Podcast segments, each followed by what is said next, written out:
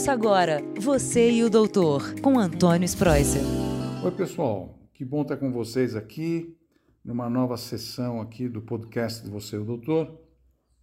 Eu sou o Dr. Antônio Spreuser e, como sempre, semanalmente nós estamos juntos para trocar ideias sobre algum tema para vocês ficarem mais familiarizados e familiarizadas, mais informados e informadas sobre alguns temas importantes da nossa saúde, né? E como a gente ainda está passando um calor enorme, muito verão, muita praia, muita bebida, muita comida, né? É importante se lembrar que existe e está existindo muitos casos de intoxicação alimentar. E como eu falei agora no último podcast do Você, o Doutor, sobre o, o março amarelo, da prevenção da, da endometriose, que eu falo da alimentação saudável, aqui eu volto a lembrar que a alimentação saudável é muito importante nesses meses de muito calor, para você evitar a intoxicação alimentar na sua própria casa, hein? Porque geralmente a intoxicação alimentar pode acontecer em, nessas barracas de praia, nos bares, nos restaurantes, onde você para, por exemplo, na, na estrada, do ônibus que você para para comer alguma coisa. A gente nunca sabe como que a pessoa fez aquela comida, como guardou a conservação daquela comida, né?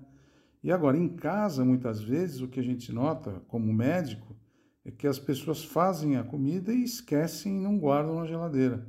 E com esse calor, ocorre uma decomposição e também ocorre uma infecção da, a, da, desses alimentos, uma infecção com fungos, vírus, parasitas, bactérias, né? Que são micro-organismos que estão lá naquele, naquele lugar e você que fez e que está com a mão ainda que não limpou direito, não lavou com água e sabão, você pode contaminar também esses alimentos e às vezes esquece de colocar na geladeira. Bebidas também, você deixa suco de fruta fora da geladeira e com esse calor é muito contaminável por bactérias, principalmente os gram-negativos, a shigella, salmonela, já ouviram falar em salmonelose, né? A salmonela é um gram negativo que adora ficar nos cremes, na maionese, adora ficar em sucos. Salmonela adora ficar também nos ovos, na gema do ovo, né? Se a gente não toma cuidado com os ovos, você deixa o ovo fora da geladeira, mesmo com casca. Então, sempre guardar, ficar em lugar fechado para não ter contaminação. Agora, quando você ingere esses líquidos contaminados ou alimentos contaminados, nas primeiras 24, 48 horas você já pode sentir alguma alteração no teu corpo. Então, você vai perceber que você vai mais vezes ao banheiro, evacuar. No começo são fezes duras, depois pastosas e finalmente líquidas. Aí você começa a ter diarreia. Você vai 5, 6, 7, 8 vezes ao banheiro, né? E, paralelamente, você pode vomitar também. Então, pega todo o teu trato gastrointestinal. Então, você vomita e tem diarreia. Além disso, dor no corpo, mal-estar, fraqueza, né? febre e dor de cabeça. Então, nesses casos, é assim, se você tem alguma doença, se você cuida do coração, tem diabetes, toma remédio para pressão e tem uma certa idade, eu aconselho você procurar um serviço de pronto-socorro para ser avaliada ou avaliado para ver a necessidade de tomar soro na veia. Por quê? Porque você corre o risco da desidratação levar a um quadro de hipovolemia. Hipovolemia é um quadro que a gente vê muito dentro de UTI. E como intensivista, eu já vi muita hipovolemia. O que é hipovolemia? É quando o volume circulante de líquidos no sangue cai demais e a sua pressão cai também, sua frequência cardíaca sobe, você pode ter arritmia e pode até morrer. Então, esses casos de intoxicação alimentar, eles podem ser muito, muito delicados e podem levar à morte, sim. Principalmente quando a toxina alimentar ela vem da shigella, salmonella, pseudomonas, que são os piores gram-negativos, né? Então, é, agora, normalmente essa infecção, essa intoxicação alimentar, ela é, ela passa, em 3, 4, 5 dias você já está bem. Então, o que fazer, né? Como é que eu vou fazer? Nossa, eu estou com vômito, estou com diarreia, o que, que eu faço? Que tipo de alimento eu devo? O que, que eu faço? Primeiro é ingerir líquido.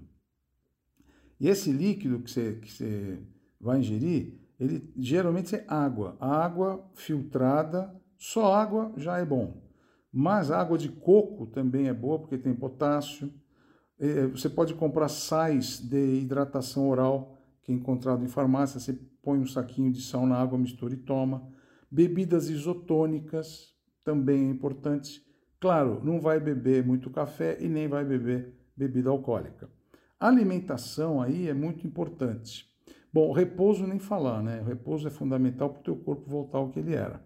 Mas a alimentação tem que ser leve e o que, que você vai comer agora durante um, quando você está com diarreia? É um alimento muito leve, tipo o quê? Canja de galinha, um purê de legumes, um purê de batata, peixe cozido, uma carne bem leve, não vai comer carne pesada. Então, eu sempre falo para tomar um, um, fazer uma sopinha, tipo canja, ou então uma, um creme de legumes. E evita tudo que for cru. Por exemplo, você está com diarreia, você não vai tomar suco de laranja você não vai comer um abacaxi, porque a fibra vai piorar. Então, já que a fibra pode piorar a diarreia, então eu vou comer, por exemplo, arroz. Arroz integral? Não, arroz integral tem muita fibra. Então eu vou comer arroz branco. Pão, pão você pode comer, mas não pão integral, o pão branco, porque o pão integral tem muita fibra. Ah, então, o arroz, o pão, um purê, uma, um frango desfiado, essas são esse tipo de alimentação que você deve ter. Cuidado com açúcar, cuidado com chocolate, cuidado com doce. O açúcar ele fermenta muito, dá muitos gases e pode piorar também o teu quadro de intoxicação alimentar, entendeu? Então a reposição de líquidos é fundamental.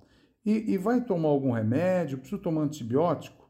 Muitas vezes, quando você tem febre contínua e começa a ter uma diarreia que não para, e muitas vezes essa diarreia já pode ter um pouco de sangue, aí no caso, no hospital, nós pedimos um exame de fezes para a gente quantificar quanto de bactéria que você tem na, na, no seu intestino. E aí sim, nós médicos podemos prescrever antibiótico, mas por favor, não tome antibiótico aleatoriamente. Vai para a farmácia e fala, ah, eu quero tomar antibiótico, eu tenho em casa antibiótico, já vou começar a tomar. Não faça isso, porque você pode piorar e agravar muito o quadro da intoxicação alimentar.